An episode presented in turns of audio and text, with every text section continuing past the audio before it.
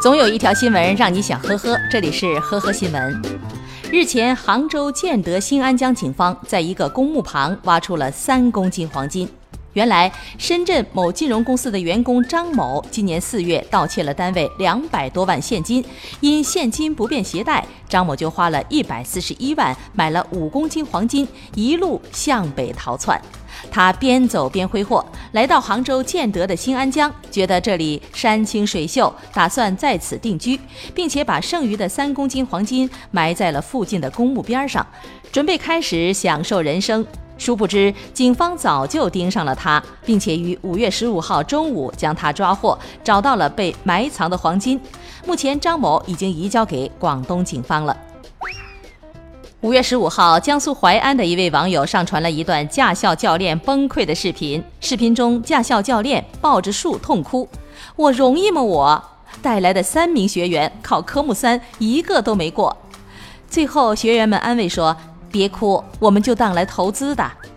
网友说了：“你们是第一批把教练给考哭的人。”近日，苏州吴中区的一对夫妇外出骑行，因为妻子半途力竭，宠妻心切的丈夫灵机一动，便在两辆自行车间系上绳子，牵着妻子骑行。在一个路口拐弯的时候，丈夫车速过快，妻子在后面反应不及，当即被甩出，头部撞在柱子上，就晕了过去。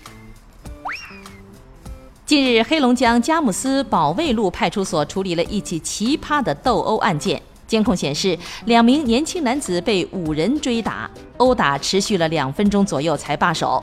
被害人说，事发前他们本来在当地的一家歌厅里唱歌，对方嫌弃他们唱得太难听了，由此引发了双方的口角冲突。随后，双方都走出了歌厅，就上演了马路上追打的一幕。目前，两名被害人均被鉴定为轻微伤，而五名嫌疑人因为涉嫌寻衅滋事，已经被刑事拘留。五月十六号晚上，珠海交警对一辆小轿车进行拦停检查，酒精检测结果显示，该车女司机黄某已经远超醉驾标准。后来，交警进一步了解到，女司机黄某今年二月就曾因为醉驾被刑拘，同时被吊销了驾驶证。十天前才刚刚刑满释放，而这次醉驾的原因和上次一模一样，都是和未婚夫发生吵架，然后借酒浇愁并醉酒驾驶，最后都遇到了交警检查。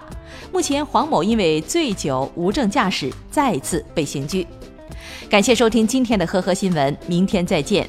本节目由喜马拉雅和封面新闻联合播出。